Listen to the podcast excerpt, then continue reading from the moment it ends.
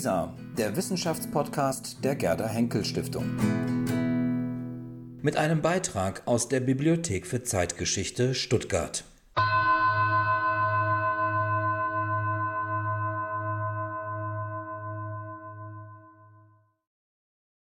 Für die freundliche Einladung, für, die, für den freundlichen Empfang. Ich war sehr beeindruckt, muss ich sagen. Ich habe nur auf der Karte geguckt, wo die Bibliothek ist und nicht im, äh, ich habe mir keine Bilder angeschaut. Von daher stand ich hier vor dem Gebäude und konnte es kaum fassen.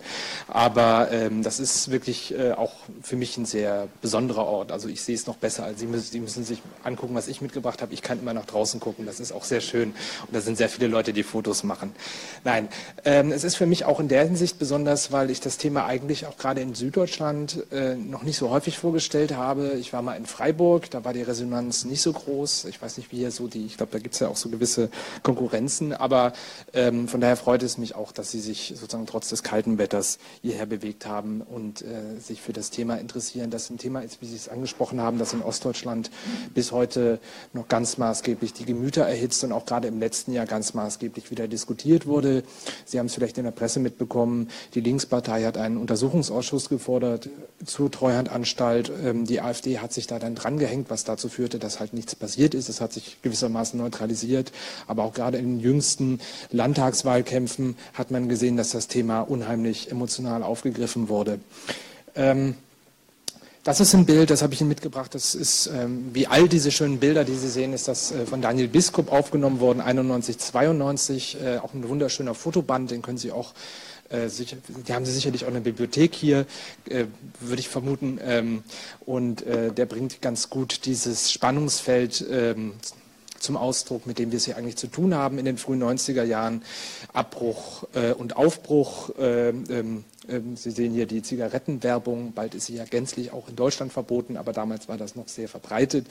Und äh, das alles äh, montiert auf einen alten äh, LKW in der Nähe von Leipzig im Jahr 91. Und da sehen Sie sozusagen dieses schrille Nebeneinander, diese Aufbruch- und Abbruchstimmung in Deutschland nach dem Ende des Kalten Krieges, nach dem Fall der Mauer.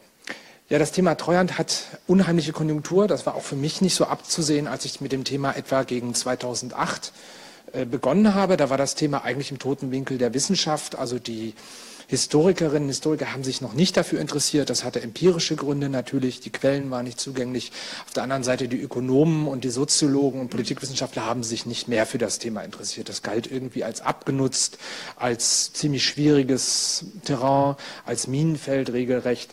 Vielleicht kann man Wolfgang Seibel hier von der Uni Konstanz ausnehmen, der über Jahrzehnte sehr intensiv zur Treuhand auch geforscht hat, aus verwaltungs- und politikwissenschaftlicher Perspektive. Aber jenseits dessen war das Thema eigentlich weitgehend verschwunden. Und umso mehr hat es mich äh, selbst persönlich noch ein Stück weit überrascht, wie massiv das Thema auch gerade im letzten, in den letzten Jahren wieder an die Oberfläche gespült wurde, aus verschiedenen Gründen. Das ist natürlich auch, die AfD äh, spielt ja eine wichtige Rolle. Die Treuhand wird hier als ein Erklärfaktor natürlich oftmals auch diskutiert. Aber auch die Freigabe der Akten, also die Treuhandbestände werden gerade durch das Bundesarchiv sehr aufwendig erschlossen. Es gibt eine Reihe von großen Forschungsprojekten. Ich nenne nur das Forschungsprojekt des Instituts für Zeitgeschichte in München. Da arbeiten gerade zwölf Kollegen ähm, mit diesen neuen Treuhandakten und das ist ein riesiger Bestand, nur damit Sie ein Gefühl dafür haben, das sind 45 Regalkilometer an Akten.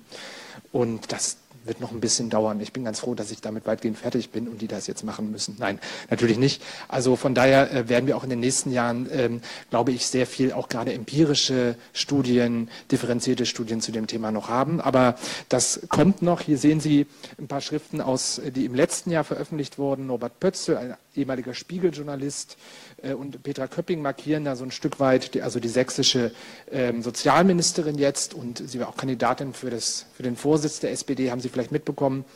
Die markieren, wenn Sie so wollen, so die extreme Petra Köpping, die ganz stark eine, eine ostdeutsche Opferperspektive betont hat. Äh, in ihrem Buch Integriert uns doch jetzt mal uns, eines der erfolgreichsten Bücher des Christoph Links Verlages übrigens, wie mir Christoph Links erzählte, aber die sechs Auflagen wurden fast nur in Ostdeutschland verkauft, interessanterweise. Etwas umgekehrt verhält es sich da mit Norbert Pötzl, der so eine Art Anti-Köpping-Buch geschrieben hat, wo er mit Hilfe von Fakten quasi diese Emotionen niederkämpfen möchte und äh, beides steht so ein bisschen für die Extrempole in dieser Diskussion, wo die Treuhandanstalt entweder so ein alternativloser Vollzug von Marktgesetzen ist und eigentlich es gar nicht anders ging und es sozusagen so passieren musste und alles, was schlecht gelaufen ist, ist im Prinzip der Planwirtschaft, äh, den maroden Betrieben, Honecker und Mittag und so weiter zuzuschreiben auf der einen Seite.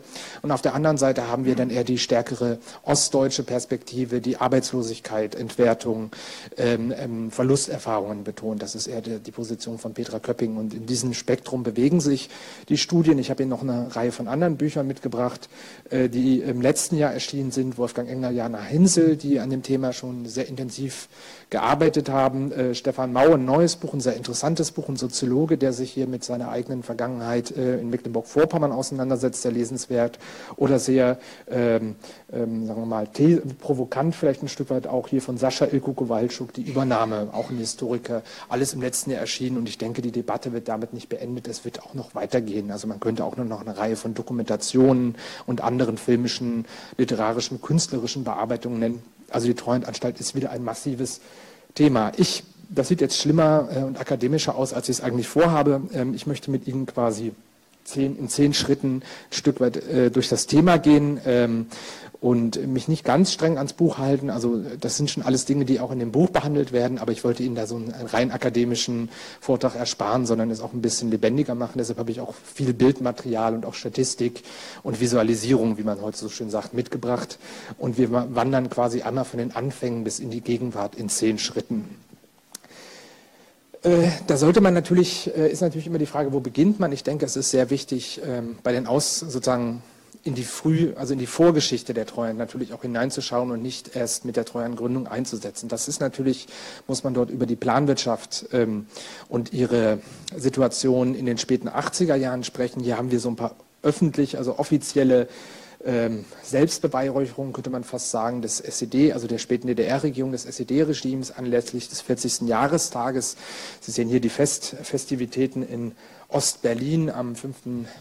Ähm, Oktober 1989 zum äh, Gründungstag Gorbatschow sehen Sie hier auch noch eine Reihe von anderen, damals also prominenten einschlägigen Führungsfiguren des kommunistischen Blocks. Auf der anderen Seite ein Propagandaplakat aus dieser Zeit. Wir, sind, wir können stolz sein, Sicherheit, Arbeit für alle, äh, Fortschritt, äh, Wachstum, Gesundheitsversorgung, gleiche Bildungschancen äh, und so weiter und so fort. Also hier feiert sich der DDR-Staat selbst für seine Erinnerung, äh, für seine Errungenschaften, vor allem auch im sozialen Bereich. Äh, äh, Sie wissen natürlich, die Wirklichkeit sah zu diesem Zeitpunkt auch für die allermeisten DDR-Bürger sehr klar ersichtlich ganz anders aus, ähm, gerade im industriellen Bereich, für den ich mich natürlich auch hier oder wir uns heute Abend ähm, stark interessieren, haben wir Versorgungsprobleme, Mängel, ökologische Belastungen im ganz erheblichen Ausmaß. Viele Betriebe waren äh, überbesetzt, konnten kaum produzieren, äh, waren fehlgesteuert, Innovation wurde behindert. Also wir haben eine, riesige Menge an Problemen, die sich hier gerade im Laufe der 80er Jahre immer weiter aufstaute. Die Lage war dramatisch, die Unzufriedenheit in den Belegschaften, aber auch in der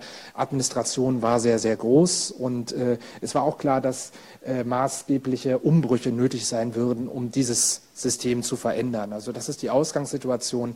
Die Planwirtschaft war in einer sehr, sehr schwierigen Lage. Es wird lange darüber gestritten, war sie jetzt komplett bankrott und äh, nicht mehr zu retten und so weiter. Aber das ist natürlich dann berührt wieder die politischen Diskurse, je nachdem, wie sie es bewerten müssen. Man muss hier sicherlich auch zwischen einzelnen Standorten, einzelnen Betrieben unterscheiden. Es gibt natürlich auch Standorte, die teilweise modernisiert wurden, teilweise auch für das westliche Ausland produziert haben. Also da muss man sicherlich genau hinschauen. Aber insgesamt haben wir eine sehr, sehr schwierige Situation in der Planwirtschaft. Und das prägt natürlich auch die jetzt beginnenden Debatten. Ich habe Ihnen hier mal zwei Bilder aus der Zeit der friedlichen Revolution mitgebracht. Ähm, ganz salomonisch. Es, es tobt da ja so ein alter Streit zwischen Leipzig und Berlin. Was ist die Hauptstadt der friedlichen Revolution? Links sehen Sie eine Montagsdemonstration oder die Montagsdemonstration in Leipzig. Sie wissen, das ist, gilt als einer der Anfang Oktober 1990 als einer der zentralen Wendepunkte. Das Regime schreckt äh, vor der Peking-Lösung zurück, also vor der sozusagen gewaltsamen Lösung und gibt den öffentlichen Raum erstmals preis gilt als zentraler Wendepunkt oder Ausgangspunkt der friedlichen Revolution.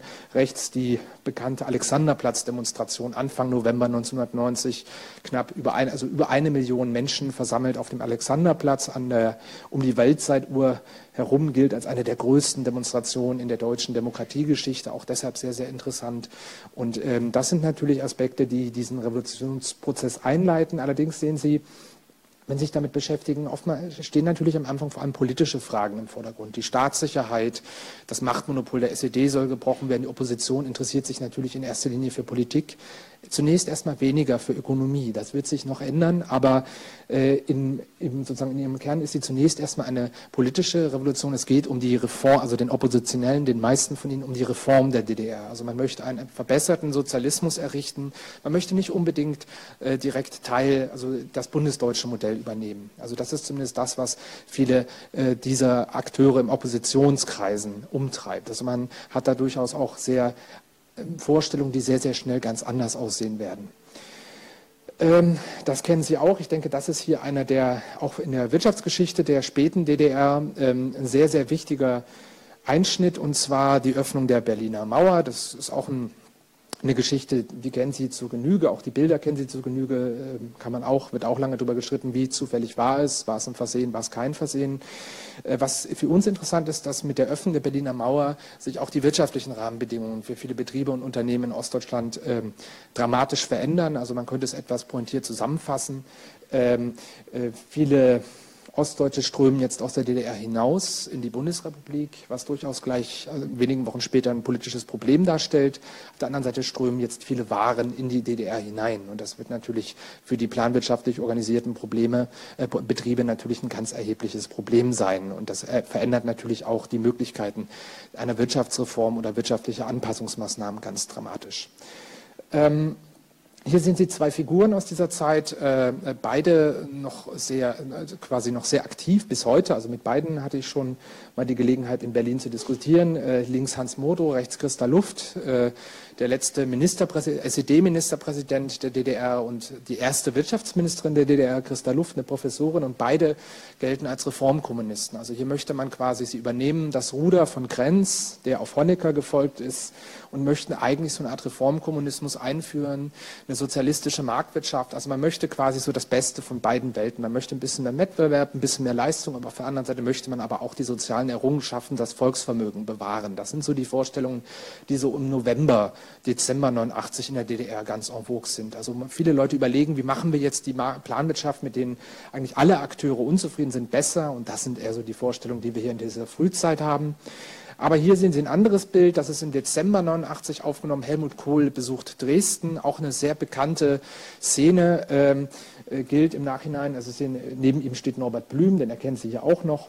Auch sozusagen zwei sehr kontrastreiche Figuren, auch von der Körperlichkeit her. Und es gilt ja auch als einer der Wendepunkte, wo Kohl quasi ganz klar für sich erkennt, dass die Wiedervereinigung ähm, ein politisches Thema ist, das er durchaus aufgreifen möchte und dann auch aufgreift, was natürlich auch im wirtschaftlichen Bereich ähm, viele Probleme oder viele Fragen erstmal aufwirft. Das ist ein Plakat auch aus dieser unmittelbaren Revolutions- und Umbruchszeit, das diese Widersprüche ganz gut auf den Punkt bringt. Äh, kommt die D-Mark, bleiben wir, kommt sie nicht, gehen wir zu ihr. Und das ist eine sehr interessante Entwicklung. Ich hatte Ihnen ja schon gesagt, nach Öffnung der Mauer äh, strömen natürlich viele Ostdeutsche auch in die alten Bundesländer. Sie haben ja die deutsche Staatsangehörigkeit. Also es gibt überhaupt keine, sie können hier legitimerweise nach Stuttgart oder anderswohin kommen.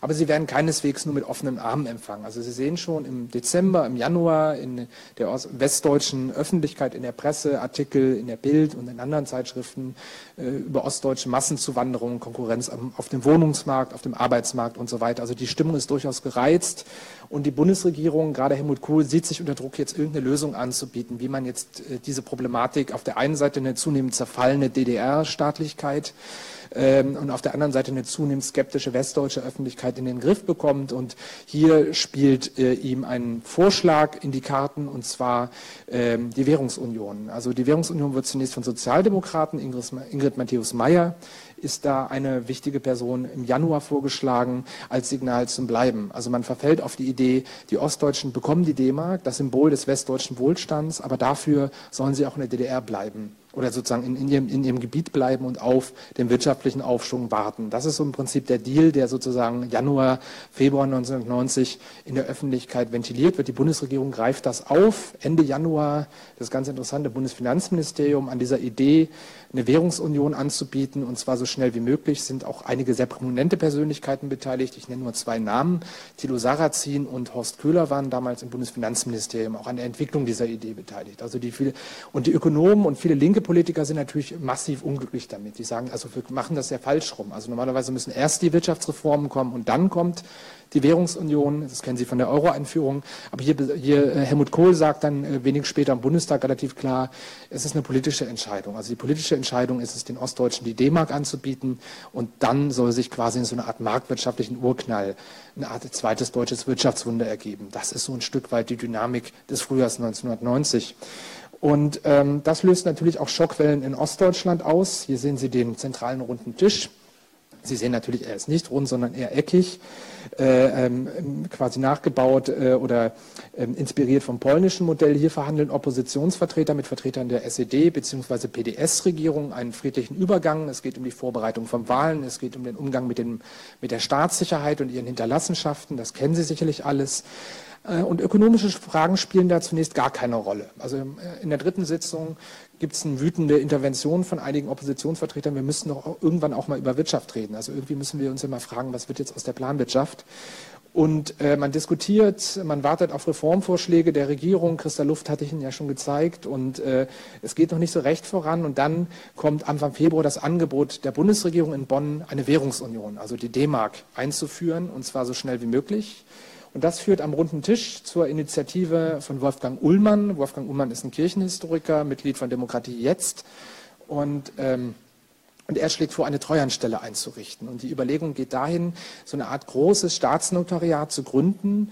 Und diese Treuhandstelle soll eben als Treuhänderin, daher auch dieser Name, der später etwas grotesk deplatziert wirkt, ähm, soll quasi als Treuhänderin das ostdeutsche Industrievermögen übernehmen. Das ist ein gigantischer Sektor, das sind etwa 8500 Betriebe mit vier Millionen Werktätigen, wie man sie damals nannte. Also ein riesiger Sektor und diese Treuhandstelle soll im Prinzip dieses Vermögen bewahren in einem ersten Schritt und sie soll es aus Sicht der Oppositionellen vor zwei Gruppen bewahren im Wesentlichen. Die eine Gruppe sind ähm, ehemalige SED-Kader, also sozusagen die Inhaber der Betriebe, also nicht die, nicht die Inhaber, sondern die Generaldirektoren und Betriebsleiter. Man hat Angst, dass sich so etwas, das kennen Sie aus Russland, aus der Oligarchie, dass sich dort quasi Generaldirektoren jetzt als Unternehmer neu erfinden. Das ist die Angst auf der einen Seite. Aber diese Oppositionskräfte haben auch Angst vor kapitalistischen Zugriff. Also man hat auch Angst, dass jetzt quasi äh, findige Glücksritter durch die DDR ziehen und sich hier quasi dieser, dieses Volksvermögens bemächtigen. Und das sind die beiden Gruppen, gegen die man eine Treuhandstelle gründen möchte zur Bewahrung. Das ist der erste Schritt. Und der zweite Schritt ist die Demokratisierung. Also man möchte im Prinzip Anteilsscheine an die ostdeutsche Bevölkerung ausgeben. Die sind auch schon vorbereitet in dem Entwurf. Da steht dann drin, Herr und Frau Meier aus dieser Stadt erhält ein 16 Millionstel des Volksvermögens in Höhe von knapp 40.000 Mark. Ähm, Im Nachhinein betrachtet eigentlich ganz gut, dass es nicht so gekommen ist. Aber das ist die, ähm, ähm, also für die betreffenden möglichen Anteilsnehmer.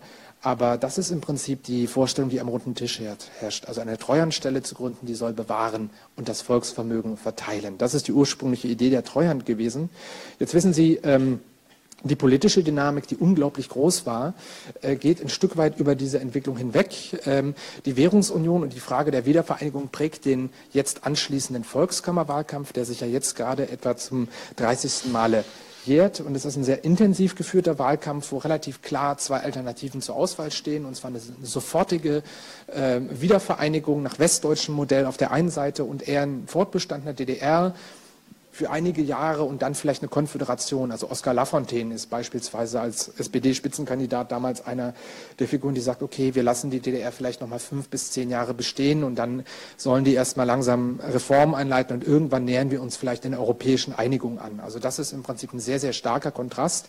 Hier ein Bild aus diesem Wahlkampf. Helmut, nimm uns an die Hand, zeig uns den Weg ins Wirtschaftswunderland. Das ist, finde ich, das bringt es sehr, sehr schön auf den, auf den Punkt. Es ist sehr, sehr viel die Rede von einem zweiten deutschen Wirtschaftswunder. Die Hoffnung, die sich mit dieser möglichen Währungsunion verbindet, geht in diese Richtung.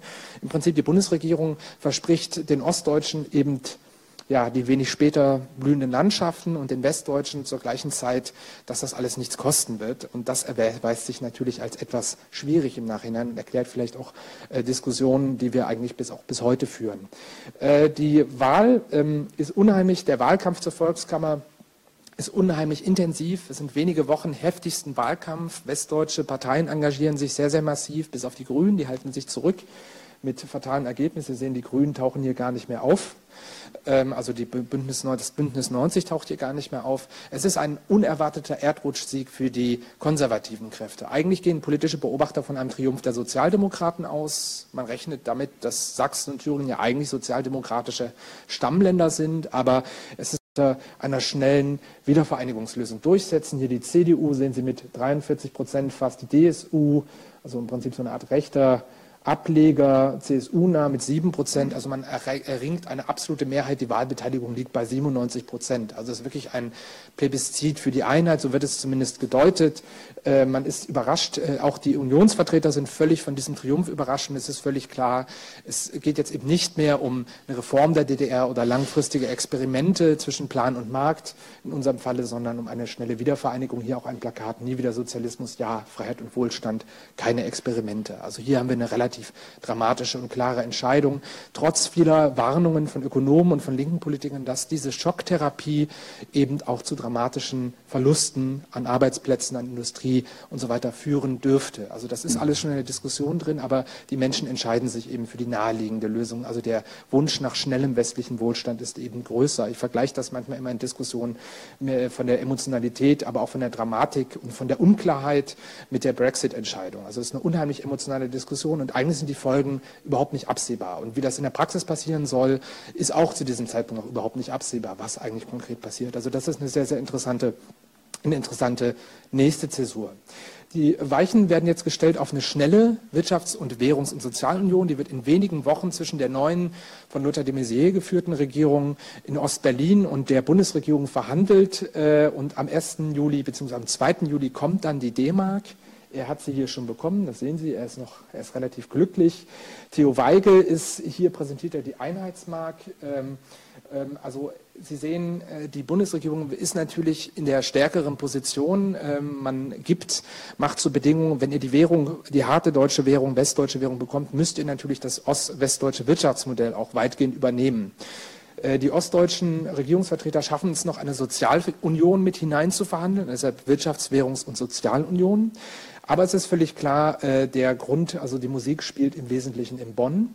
Und die Ostdeutschen sollen im Prinzip, das ist die Konstruktion, die man im Mai, etwa im April, Mai 1990 findet, bringen ihr Volksvermögen mit in die Einheit ein. Und jetzt äh, passiert etwas ganz Interessantes. Jetzt ist natürlich die Fra ist das natürlich für die westdeutsche Bundesregierung ein großes Problem, dass wir da so einen riesigen staatskapitalistischen Apparat haben. Also vier Millionen Beschäftigte, ich hatte es Ihnen ja schon gesagt. Und da setzt man sich eigentlich mit der Position durch, wir möchten ein Privat Privateigentum soll es sein und kein weiteres Staatseigentum. Also diese Betriebe sollen möglichst schnell privatisiert werden. In der nächsten, Im nächsten Schritt stellt sich natürlich die weitere Frage, wer macht das? Und hier überlegt man, äh, die Bundesregierung in Bonn möchte eigentlich kein eigenes Ministerium haben, sie möchte keine Holdinggesellschaft haben, da hat man Angst, dass die Gewerkschaften zu mächtig werden. Ähm, und dann verfällt man auf die Idee, es gibt ja diese kleine Treuhandstelle, die schon im März 1990 gegründet wurde, also nach dem Vorschlag am runden Tisch. Und ähm, die können wir doch nehmen und komplett umbauen. Also quasi um 180 Grad umdrehen von der Bewahrung und Demokratisierung hin zur Privatisierung und Verwertung. Und das ist im Prinzip die Idee, auf, dem, auf die man fast schon pragmatisch improvisierend im April, Mai verfällt. Also man möchte diese kleine, noch von der Motorregierung in ihren letzten Tagen gegründete Treuhandstelle jetzt zu einer Privatisierungsagentur umbauen. Und der Clou aus meiner Sicht, der zentrale Clou ist, dass sie besetzt werden soll mit westdeutschen erfahrenen Führungskräften. Und das und da sind wir quasi mittendrin. Hier sehen Sie die Volkskammer ähm, der DDR bei einer Abstimmung, äh, die beschließt am 17. Juni 1990 das neue Treuhandgesetz, das erste Treuhandgesetz, das eben diese Idee festschreibt, das volkseigene Vermögen ist zu verwerten, zu privatisieren. Also der Zweck hat sich jetzt gedreht. Und äh, eine erste wesentliche Führungsfigur sehen Sie hier rechts unten auf dem, im Bild, auch vor der Volkskammer im September allerdings. Das ist Detlef Carsten Rohwedder, der im Grunde der zweite Präsident der Treuhandanstalt wird. Äh, der erste Präsident ist Rainer Maria Gulke, das ist der damalige Bundesbahnchef, der hat die Bahncard eingeführt und den ICE eingeführt und man dachte, er kann wahrscheinlich das mit der Planwirtschaft auch ganz gut machen, aber der hat nach sechs Wochen hingeworfen und ähm, relativ frustriert und dann war Detlef Carsten Rohwedder quasi die führende Figur, der diese Treuhandstelle jetzt auch ganz massiv umbaut. Ich zeige Ihnen hier kurz ein Bild, ähm, das entstanden ist 1990. Das sind die 15 neuen Niederlassungsleiter der Treuhandanstalt. Diese Sie sehen alles Herren, äh, im etwa über 50. Die wussten in der Regel drei Wochen, bevor dieses Bild aufgenommen wurde, konnten, wussten die nicht, dass die bei der Treuhand jemals mal tätig sein würden. Also die hat man sehr, sehr kurzfristig rekrutiert. Das sind alles mittelständische Manager oder Unternehmer, selbstständige Unternehmer gewesen, die man mit Hilfe von professionellen Headhuntern rekrutiert hat.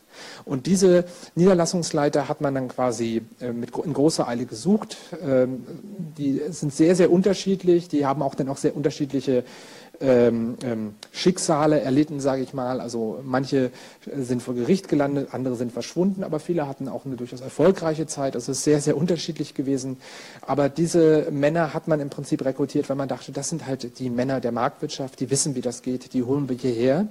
Die werden dann am 4. Oktober nach Berlin geladen nach Ostberlin in die Treuhandzentrale und kriegen dort einen zweistündigen Einführungsvortrag von Birgit Breul sage ich gleich noch was dazu. Sie ist damals schon für die Niederlassungen zuständig, der im Wesentlichen besagt, wir haben eigentlich, wir wissen gar nicht, mit was, es, mit was wir das hier zu tun haben. Wir haben keine richtigen Informationen über die Betriebe, wir haben keinen Strategieplan, wir haben keine, wir haben bis auf das Treuhandgesetz eigentlich auch keine richtigen gesetzlichen Grundlagen. Also geht, fahrt bitte raus in die Etappe, in eure Niederlassungen, die in den ehemaligen Bezirkshauptstädten angesiedelt sind und baut dort Niederlassungen auf und entscheidet.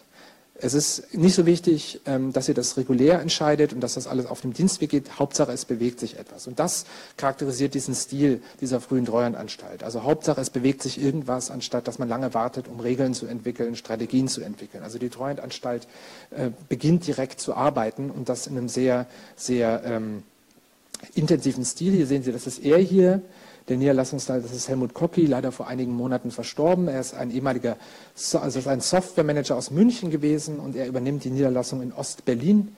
Hier sehen Sie ihn mit seinen neuen Mitarbeitern, auch in so einer ganz sozialistischen Tischanordnung. Das T, der Chef sitzt am Frontende und die Mitarbeiter, also sind seine ostdeutschen Mitarbeiter, das sehen Sie auch an der Kleidung so ein Stück weit. Und hier quasi bei einer Dienstbesprechung Ende Oktober 1990, wo er quasi mit seinen Mitarbeitern in der Berliner Niederlassung spricht. Und diese neuen westdeutschen Führungskräfte werden gerade in der Frühzeit so ein Stück weit als Gurus empfunden. Also äh, mit großen Augen empfangen. Man hofft, das sind jetzt die Wirtschaftswunderdoktoren, die hier quasi jetzt nicht die Hand auflegen, aber mit ihrem Know-how diese Marktwirtschaft, diese Planwirtschaft möglichst schnell in ein Wirtschaftswunderland überführen können können, dass die blühenden Landschaften, die Helmut Kohl im Juli 1990 zu Beginn der Währungsunion versprochen hat, sich nun schnell einstellen. Das ist in etwa die Situation zum Zeitpunkt der Vereinigung im Oktober 1990. Allerdings wird es nicht so bleiben. Ähm, hier sehen Sie nochmal Rohwedder, der eine führende Figur ist, der auch ganz massiv jetzt daran arbeitet, diese kleine DDR-Behörde, die er dort vorfindet, mit knapp 100 Mitarbeitern, ich zeige es Ihnen gleich nochmal, ganz massiv auszubauen. Und er möchte sie eben nicht ausbauen wie eine Verwaltungsstelle, sondern er holt sich Hilfe von Roland Berger und anderen und er möchte diese Treuhandanstalt so konzipieren, so strukturieren wie ein Unternehmen, von der Kultur und von der Struktur her. Hier sehen Sie mal ganz kurz die Personalentwicklung. Also die Treuhandanstalt explodiert regelrecht unter der Führung von Rohwedder. Sie sehen, das ist diese kleine DDR-Treuhand, äh, die noch von der Motorregierung gegründet wird zur Bewahrung. Das ist die Treuhand kurz am Vorabend der Wiedervereinigung, also 370 ostdeutsche Mitarbeiter, elf westdeutsche. Das ist quasi es sind Rohwedder und seine Entourage, wenn Sie so wollen. Und er setzt dann ganz massiv auf den Ausbau der Treuhandanstalt. Das ist hier kurz vor seiner Ermordung am 31. März 1991, als die Treuhandanstalt schon fast 2000 Mitarbeiter hat, innerhalb weniger Monate. Also man rekrutiert Mitarbeiter auf Teufel komm raus, Westdeutsche für die Führungsebenen, Ostdeutsche für die sozusagen für die unteren Ebenen. Also Sie können auch, also im Prinzip das Sozialprofil der Treuhand sieht so aus, auf den Führungsebenen haben Sie ältere westdeutsche Manager, die den Ton angeben und je weiter Sie nach, nach unten gehen, desto jünger, weiblicher und ostdeutscher wird die Treuhandanstalt. Also das Treuhandpersonal ist mehrheitlich ostdeutsch und mehrheitlich weiblich. Und das ist eine ganz eigentümliche Konstellation und Sie sehen Ost-West, äh, Wirtschaft, Politik, äh, DDR äh, und Bundesrepublik, aber auch die Geschlechter und die verschiedenen Altersklassen, die Generationen begegnen sich da ganz, ganz massiv. Treuhand wird sehr schnell ausgebaut, äh, erreicht etwa 92 ihren Höhepunkt mit knapp 4000 Mitarbeitern. Sie können gedanklich nochmal knapp 1500, 2000 externe Berater hinzuaddieren. Also so war etwa die Personalentwicklung der Treuhandanstalt. Also sie explodierte regelrecht und man hat sich vor allem darauf verlegt, für die westdeutschen äh, Mitarbeiter, vor allem ältere, Führungskräfte zu rekrutieren, also jenseits der 50, 60 und Jüngere, weil die Mittelalten hat man selten bekommen. Also die Jüngeren hat man genommen, denen hat man ein Karrieresprungbrett in Ostdeutschland versprochen, den Älteren hat man, die hat man damit geworben, dass sie hier nochmal richtig anpacken können und hier nochmal quasi am Mantel der Geschichte mitziehen können, um Helmut Kohl mal zu paraphrasieren. Also das ist in etwa die Personalsuchstrategie gewesen. Ähm, das will ich Ihnen ersparen. Also das ist sozusagen äh, die Struktur der Treuhand sehr, sehr flach im Übrigen. Sie sehen, sie ist eingebunden. Die Bundesregierung, das Bundesfinanzministerium ist für die Rechts- und Fachaufsicht gemeinsam mit dem Bundeswirtschaftsministerium zuständig. Der Bundestag ist sehr, sehr, erstmal sehr weit außen vor, bis 93 etwa.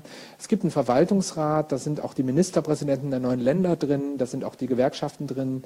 Äh, es gibt einen Leitungsausschuss, der ist mit Bankberatern, Wirtschaftsberatern besetzt, aber ansonsten geben vor allem hier die westdeutschen ähm, Direktoren, Abteilungsleiter, aber auch die Niederlassungsleiter, die ich Ihnen gezeigt habe, den Ton an. Also so, die Treuhandanstalt wächst quasi von innen nach außen und ist ein sehr, sehr dynamisches, sehr flach hierarchisiertes Gebilde. Also die Struktur ist damals dem Siemens-Konzern beispielsweise nachempfunden worden. Also nicht einer Behörde, sondern eher einem Unternehmen. Interessanterweise ist es jetzt oder bezeichnenderweise ist diese Hoffnung, die ich Ihnen gezeigt habe, also die Wirtschaftswunderdoktoren, das enttäuscht sich sehr, sehr schnell. Die Stimmung schlägt dramatisch um. Hier habe ich Ihnen zwei Bilder, die in einem Abstand von einem Jahr gemacht wurden. Hier sind Sie Helmut Kohl links in Erfurt, rechts in Halle. Sie können sich vorstellen, was er besser fand. Ähm, also hier sehen Sie noch als Kanzler der Einheit mit größten Hoffnungen, als Übervater ähm, ähm, verehrt. Sie wissen vielleicht, Ende 9, Anfang 89 war Kohl eigentlich, galt er weit, weitgehend als abgeschriebener Politiker. Seine Regierung war ins Wanken geraten und jetzt war er der Kanzler der Einheit. Auf der anderen Seite hier eine Aufnahme aus dem März 91. Helmut Kohl wird äh, in Halle nicht gefeiert, sondern von wütenden Leuna, also das ist das sozusagen das große Chemiekombinat vor Ort, äh, empfangen, die Angst haben vor der Schließung ihres Betriebes. Er wird dann mit Eiern beworfen. Das können Sie sich auch bei YouTube im Internet anschauen. Es ist wirklich bemerkenswert. Es braucht wirklich drei Personenschützer, die Helmut Kohl quasi zurückhalten müssen, ähm, damit er quasi dort nicht Selbstjustiz ähm, auf, dem, auf dem Marktplatz verübt. Äh, um dieses Bild geht so ein Stück weit auch, also diesen dramatischen dramatischen Stimmungsumschlag von den Hoffnungen, von der Euphorie, von den Erwartungen des Jahres 1989, 90 in die Enttäuschungen, die Ernüchterungen, die Verbitterungen in Ostdeutschland, denn gerade ab dem Frühjahr 91. Und hier ist es jetzt vor allem die Treuhandanstalt, die ins Visier der Menschen gerät, weil die Treuhandanstalt scheint jetzt so eine Art allmächtige Wirtschaftsregierung des Ostens zu sein. Es ist die erste, die, die funktionsfähige Einheit. Die Landesregierung werden gerade, die neuen Länder werden gerade aufgebaut und nun äh, ist es scheinbar die Treuhandanstalt, die die Schließungen verkündet, die Massenentlassungen verkündet. Also alleine im Frühjahr 91 verkündet die Treuhandanstalt die Entlassung von knapp einer Million Mitarbeiter. Das ist natürlich eine ganz, ganz dramatisch und vor allem Rowe da gerät so ins, ins Fadenkreuz. Es gibt etliche Proteste, es gibt Montagsdemonstrationen, beispielsweise Ende März gibt es eine Montagsdemonstration in Leipzig wiederum mit 70.000 Mitarbeitern aufgerufen. Dazu haben Gewerkschaften, Kirchenvertreter, Oppositionsvertreter. Also die Treuhandanstalt erscheint jetzt hier, Sie sehen es auch hier auf einem Bild, als der große Plattmacher, als die Ausverkaufanstalt, ähm, die nun äh, die, äh, die Hoffnungen tilgt und eben in ihr Gegenteil verkehrt, äh, Massenarbeitslosigkeit bringt. Hier andere Aufnahmen aus dem Frühjahr 91, ganz massive Proteste. Hier, hier kennen Sie natürlich auch noch. Die PDS mobilisiert ganz maßgeblich schon im Frühjahr 91 gegen die Treuhandanstalt. Das ist Gregor Gysi hier bei einer ähm, Demonstration in in Berlin auf dem Alexanderplatz wiederum. Und die Verzweiflung ist natürlich groß, auch in der Politik. Äh, Aufschwung Ost, der Solidarpakt, also all diese Maßnahmen, diese Notfallmaßnahmen entstehen in diesem Frühjahr 91, wo man merkt, die blühenden Landschaften kommen eben nicht von alleine. Und äh, dramatischer Höhepunkt ist natürlich die Ermordung Rohweders am 1. April 1991 in seinem Düsseldorfer Wohnhaus. Er wird erschossen. Die RAF bekennt sich zu diesem Attentat. Ähm, das ist ein dramatischer Schock. Es scheint, äh, wir sind scheinbar an so einem Umschlagpunkt, wo die friedliche Revolution äh, scheinbar zu kippen droht, in ihr Gegenteil. Äh, und äh, gerade in Politik und Wirtschaft ist die, ähm, sozusagen ist die Angst groß, dass dieser Prozess der Einigung völlig aus den Fugen gerät. Und das führt dann natürlich auch dazu, dass es erstmal ein Moment des Innehaltens ist. Also gerade ab April 91, aber Trotzdem bleibt die Treuhandanstalt im Fokus. Birgit Breul wird die Nachfolgerin Rohwedders. Ähm, ähm, bei, jüngeren, äh, bei jüngeren Zuhörern sage ich immer, also Birgit Breul ist so etwas wie die ähm, deutsche Maggie Thatcher. Also zumindest war das ihr Image, was man ihr von linker Seite gegeben hat. Sie war eine niedersächsisch-hamburgische Politikerin, äh, Finanzministerin in Niedersachsen gewesen, hatte ein sehr, sehr stark marktliberales oder auch neoliberales Image gehabt und wird jetzt die Präsidentin der Treuhandanstalt. Also äh, man versucht eine Reihe von anderen ähm, ähm, Führungskräften zu rekrutieren. Den Daimler-Benz-Chef zum Beispiel spricht man auch an, aber alle winken natürlich nach dem Rohwedder-Attentat ab und Birgit Breul, die schon im Treuhandvorstand sitzt, übernimmt dann diesen Posten, auch wo sie in einer, persönlich in einer schwierigen Situation ist und sie wird dann so ein Stück weit auch das Gesicht der Treuhandanstalt. Hier sehen Sie sie, sehen Sie sie vor der Treuhandzentrale bei einer ganz typischen Szene im Sommer. Protestierende Arbeiter, Medienvertreter, sie gibt ein Interview. Also die Treuhand bleibt im Fokus der Kritik, im Kreuzfeuer der Kritik. Ich zeige Ihnen hier nur mal ganz kurz, weil ich jetzt auch zu Ende kommen muss oder möchte, ganz kurz die Dynamik dieses Umbruchsprozesses. Das sieht viel komplizierter aus, als es eigentlich ist. Sie sehen hier der Ausgangsbetriebsbestand etwa 8500 Betriebe. Und wenn Sie jetzt im Januar 1993 springen, sehen Sie, es sind nur noch 1500 Betriebe da.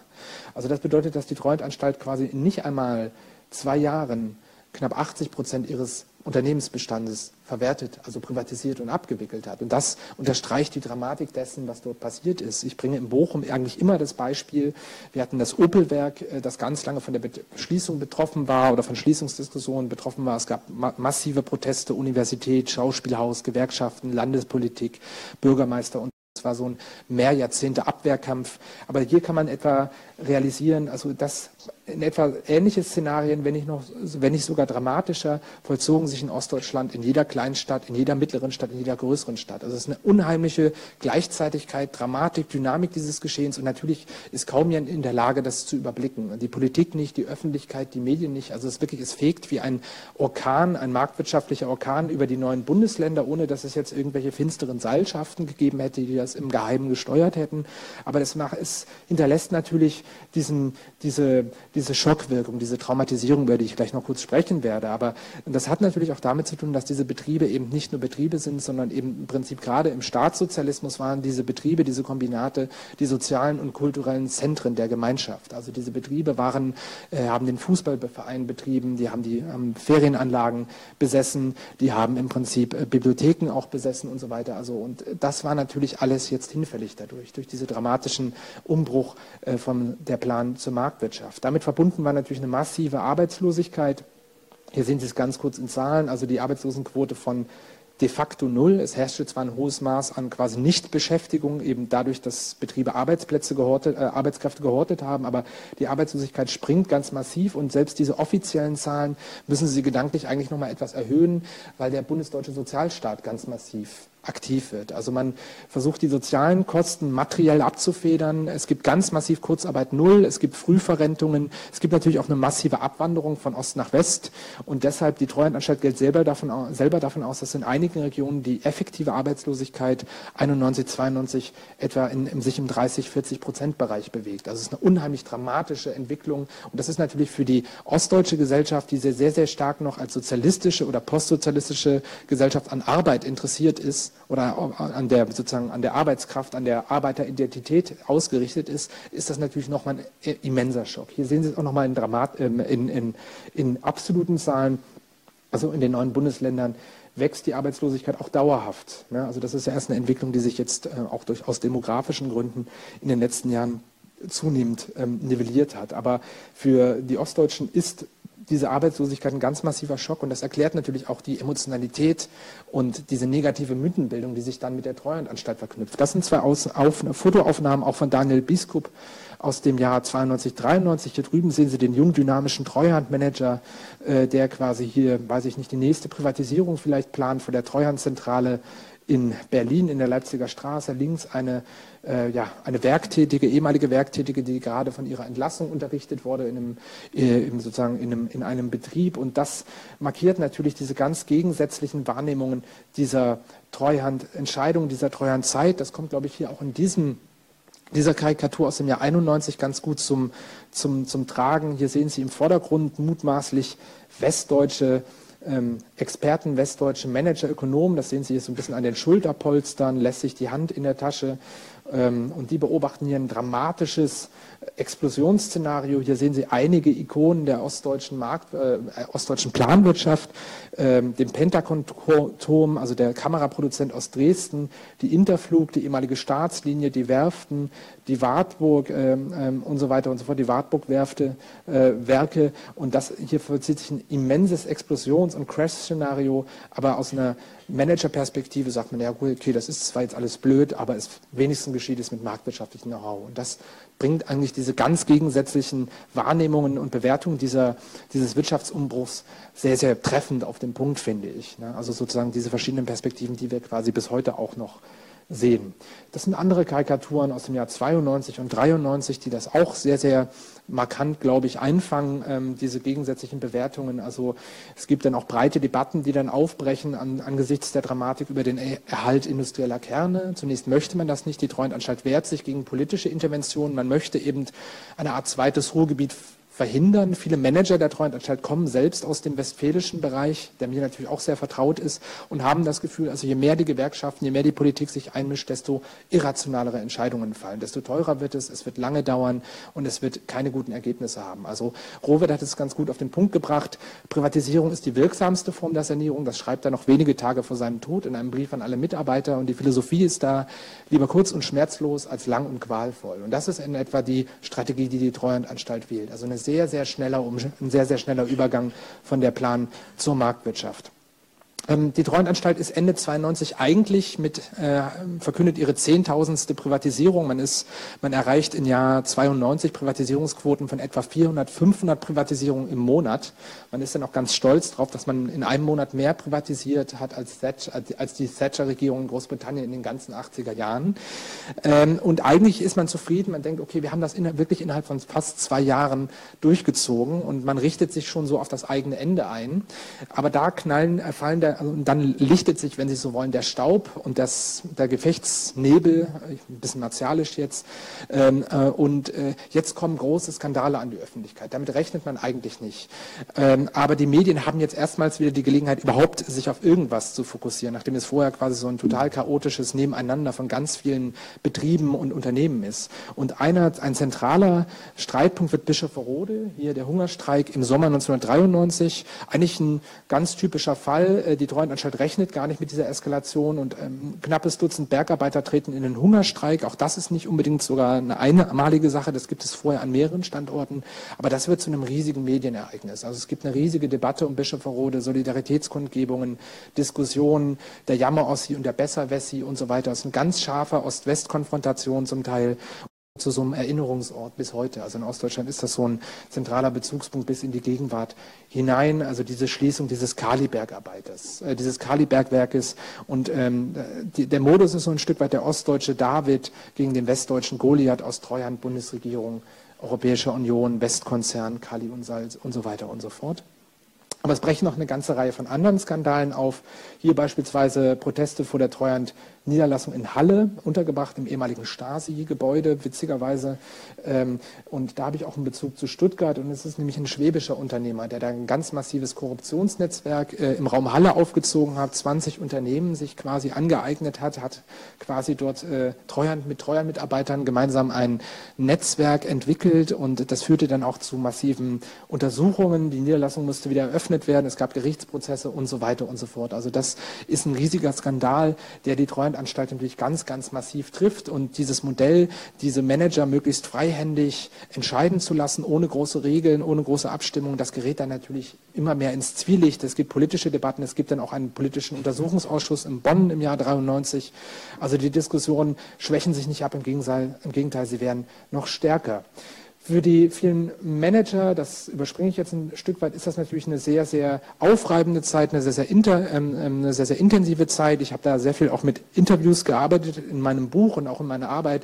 Also man erfährt das ein Stück weit als wilden Osten, als abenteuerliches Grenzland mit mit äh, merkwürdigen Eingeborenen. So, es ist, wimmelt wirklich in den Erzählungen von Häuptlingen und äh, Indianern. Es wird manchmal so ein bisschen wie ein Karl-May-Western. Also für diese westdeutschen Treuermanager ist es eine sehr exotische Zeit. Für die ostdeutschen Mitarbeiter sehen Sie hier auch zum Teil ist die Tätigkeit bei der Treuhandanstalt natürlich eine sehr, sehr schwierige Angelegenheit. Auf der einen Seite ist man froh, eben nicht arbeitslos zu sein. Auf der anderen Seite ist man natürlich ein Stück weit, äh, steht man im Dienste einer verhassten Organisation. Ne? Hier sehen Sie beispielsweise damit äh, auch ein sehr schönes Bild, die Mitarbeiterin der Treuhand-Niederlassung in Leipzig. Und hier sehen Sie die westdeutschen Nachwuchsführungskräfte im Hintergrund und die ostdeutschen quasi Sekretärinnen im Vordergrund. Das ist auch ein sehr, sehr schönes Bild. Das bringt auch so ein Stück weit diese verschiedenen Hierarchieebenen ganz gut auf den Punkt.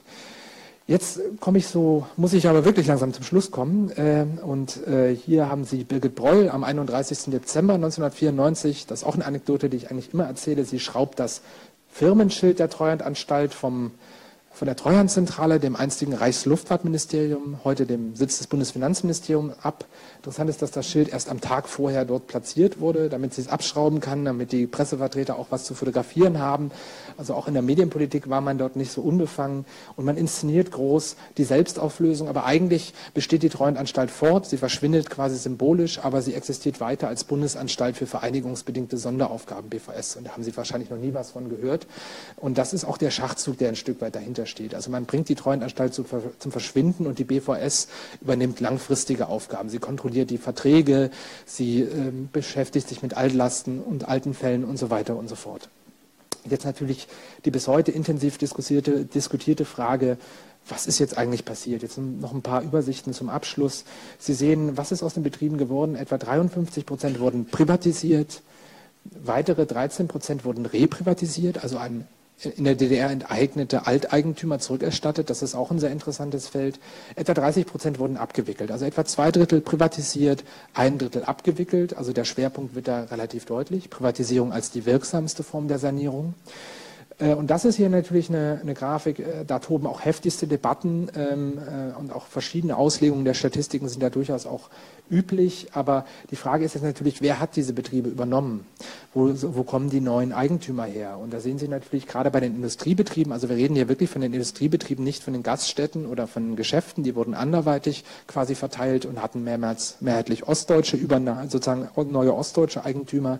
Aber gerade bei den größeren Einheiten waren es zu 80 Prozent westdeutsche Investoren. Und das waren natürlich nicht Herr Müller aus Gelsenkirchen oder Frau Schmidt aus Stuttgart, die sich sozusagen das Brandenburger Stahlwerk gekauft haben, sondern es waren vor allem westdeutsche Industrieunternehmen, die hier quasi die hauptsächlichen Adressaten waren. Und das war auch die Hauptzielgruppe der Treuhand natürlich. Also mal die Philosophie war im Prinzip, wir verkaufen eigentlich keine Betriebe. Birgit Breul bringt das eigentlich mal sehr auf die sehr markante Formel, wir verkaufen keine Betriebe, wir kaufen eigentlich Investoren ein. Das ist im Prinzip, das beschreibt diese Treuhandphilosophie ganz gut. Ich zeige es Ihnen gleich nochmal bei der, der Bilanz, äh, was für Folgen das hatte. Aber äh, der Fokus waren natürlich ost, westdeutsche Unternehmen, die hier quasi auch den Binnenmarkt mit arrondiert haben. Und auch so gesehen, also im Ausland tat man sich sehr, sehr schwer. In New York oder in London hatte man das Gefühl, die Deutschen wollen eher unter sich bleiben, die Westdeutschen teilen das unter sich auf. Wir haben da gar keine richtige Chance, da reinzukommen. Das wurde als sehr, sehr intransparent, sehr, sehr deutsch empfunden.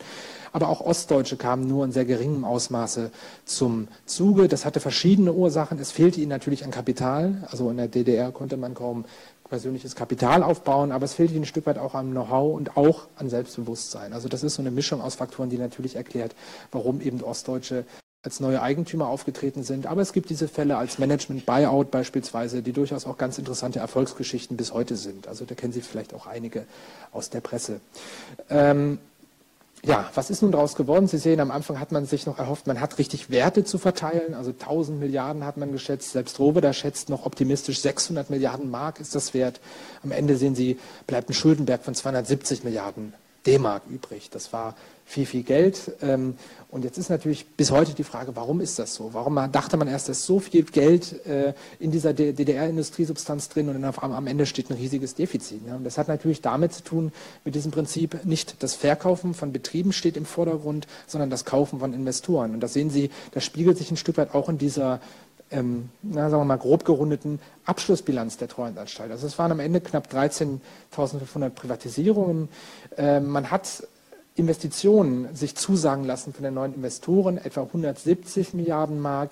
Man hat sich auch Arbeitsplätze zusagen lassen, etwa eine Million. Aber da sehen Sie, das markiert natürlich schon die dramatische Fallhöhe. Also aus den etwa vier Millionen wurden quasi eine Million. Das heißt nicht, dass drei Millionen Menschen arbeitslos geworden sind, aber im Prinzip diese Industriearbeitsplätze sind verschwunden. Zum Teil sind neue entstanden, zum Teil sind Menschen natürlich in Vorruhe gegangen oder abgewandert. Aber das äh, ist natürlich ein dramatischer Wandel binnen weniger Jahre. Und wenn Sie hier nochmal äh, noch genauer in die Abschlussbilanz schauen, die Ausgaben lagen bei etwa 350 Milliarden Mark. Man hat viel Geld für Altkreditablösungen ausgegeben, für Umweltprobleme, aber auch für Sozialpläne aufgewendet. Also das war ein riesiger Batzen. Und die Privatisierungserlöse lagen bei vergleichsweise mickrigen 70 Milliarden Mark. Also da hatte man sich deutlich mehr erhofft zunächst. Und das ging natürlich dann in dieses Gesamtdefizit über in den Erblastentilgungsfonds, der erst vor einiger Zeit, vor einigen Jahren ausgelöst wurde. Komme ich jetzt zum Abschluss. Ich muss ja auch noch nach Hause fahren und Sie wollen auch noch Fragen stellen. Ähm, das ist ein Bild auch äh, von Daniel Biskup aus dem Jahr 91, 92. Das ganz, ganz schön, diese etwas merkwürdige Szenerie, mit der wir es in Ostdeutschland zu tun haben, auf den Punkt bringt. Der Crash, willkommen im Wunderland. Äh, der Trabi crasht in den Gebrauch, Ascona Gebrauchtwagen hinein. Die Unzufriedenheit ist groß. Wer hat Schuld? wo liegt die Verantwortung, wer hat Fehler gemacht, ähm, wer sind die Schurken, wer sind die Helden und so weiter. Das sind Diskussionen, die uns bis heute begleiten. Ähm, wir hatten gerade in den letzten Jahren eine intensive Diskussion über die Bilanz der Wiedervereinigung. Die Frage, also hier sehen Sie zwei Straßenszenen aus Leipzig 2018, 19, 1990, also sozusagen die sichtbaren Errungenschaften oder Fortschritte sind natürlich da. Auf der anderen Seite wird immer wieder betont, ja, wem gehören diese Wohnungen denn äh, und solche Geschichten. Also Sie sehen, bis heute finden beide Seiten entsprechende Ansatzpunkte, äh, die Wiedervereinigung als Erfolgs- oder Misserfolgsgeschichte zu erzählen. Wir durften vor einigen Jahren eine Studie machen fürs Bundeswirtschaftsministerium. Jetzt hätte ich sie, jetzt wollte ich sie eigentlich, na gut, wenn ich sie gefragt hätte, hätte es keinen Sinn gemacht. Aber wir haben dann auch gesagt, wir wollten mal herausfinden, wie ist so das öffentliche Meinungsbild. 2017 haben wir 500 Leute zufällig nicht repräsentativ in Leipzig und Eisenach befragt, also ganz auf der Straße quasi angesprochen. Und das ist ein sehr sehr markantes, eindrückliches Bild gewesen. Sie sehen unter den älteren Ostdeutschen, wir haben einfach 40 plus äh, gesagt, weil das sind im Prinzip diejenigen, die die Zeit aktiv im Berufsleben erlebt haben. Sind die treuen ist fast jedem bekannt gewesen, 95 Prozent, also quasi komplette Kenntnis. Bei älteren Westdeutschen 85, auch eigentlich sehr bekannt. Bei jüngeren Westdeutschen völlig anders, 20 Prozent, also fast unbekannt. Ne? Also ein ganz, ganz anderes, gegenteiliges Bild. Und das finden Sie auch in den Bewertungen zum Teil. Wir haben Sie dann auch gebeten, die Treuhand in Schulnoten zu bewerten, wenn Sie die kennen natürlich nur. Und da sehen Sie, die Treuen hat bei älteren Ostdeutschen mit 4,2 abgeschnitten, also ganz knapp versetzt, ne, also an der 5 vorbeigeschrammt. Bei älteren Westdeutschen 3,6, auch nicht wirklich gut, aber fast einen Notenpunkt besser. Ne? Also Sie sehen, also die Bewertung der Treuhand ist sehr, sehr negativ. Auf der anderen Seite, wenn Sie dieselben Leute fragen, und was finden Sie, finden Sie jetzt die Wiedervereinigung blöd oder was bedeutet das für Sie persönlich, da kommen Sie auf ganz andere Ergebnisse. Also da haben Sie eher, selbst bei älteren Ostdeutschen, die sagen 1,9, also ist gut, also ich bin sehr zufrieden, sehr persönlich, ich konnte reisen, ich konnte mir Sachen kaufen, ich hatte Möglichkeiten, meine Kinder und Enkel haben Möglichkeiten, die wir in der DDR klar nicht gehabt hätten. Bei jüngeren Westdeutschen sogar fast sehr gut. Also die haben eine, eine ganz merkwürdige, zwiespältige ähm, Bewertung, da will ich Sie jetzt gar nicht hiermit äh, langweilen. Sie sehen die Treuhandanstalt hier sehr, sehr negativ, die Wiedervereinigung insgesamt sehr, sehr positiv. Das Ost-West-Verhältnis wird erst gemischt beurteilt, also in Schulnoten natürlich. Ja, und das hat uns dazu geführt, dass wir gesagt haben, die Treuhandanstalt ist so ein Stück weit ein negativer Erinnerungsort geworden. Wir haben dann von der Bad Bank der Wiedervereinigung gesprochen, da müssen wir jetzt nicht drüber reden, aber so ein sehr, sehr negativ besetzter, symbolischer Ort, der für das steht. Also das sind im Prinzip Dinge, wir haben die Leute auch qualitativ gebeten, ihre Assoziation zu äußern. Und Sie sehen, das war mit diesen Wortwolken, das war damals noch sehr angesagt. Heute ist es, glaube ich, schon fast ein bisschen out. Aber Sie sehen, je größer äh, und zentraler der Begriff ist, desto häufiger wurde er genannt. Und das ist im Prinzip das, was die sehr emotionalen Reaktionen, die Sie in Ostdeutschland äh, zum Thema Treuhand bis heute haben. Abwicklung, Ausverkauf, Arbeitslosigkeit, Chaos, Kriminalität, Zerschlagung, Enteignung, Ausplünderung und so weiter und so fort. Also ein sehr, sehr, sehr negatives Image bis in die Gegenwart. Und ich würde sagen, jetzt habe ich Sie lang genug traktiert, das kennen Sie jetzt schon, den Werbeblock kann ich mir schenken. Und ich bedanke mich ganz herzlich für Ihre Aufmerksamkeit und freue mich die, auf die Fragen und auf die Diskussion natürlich. Vielen Dank.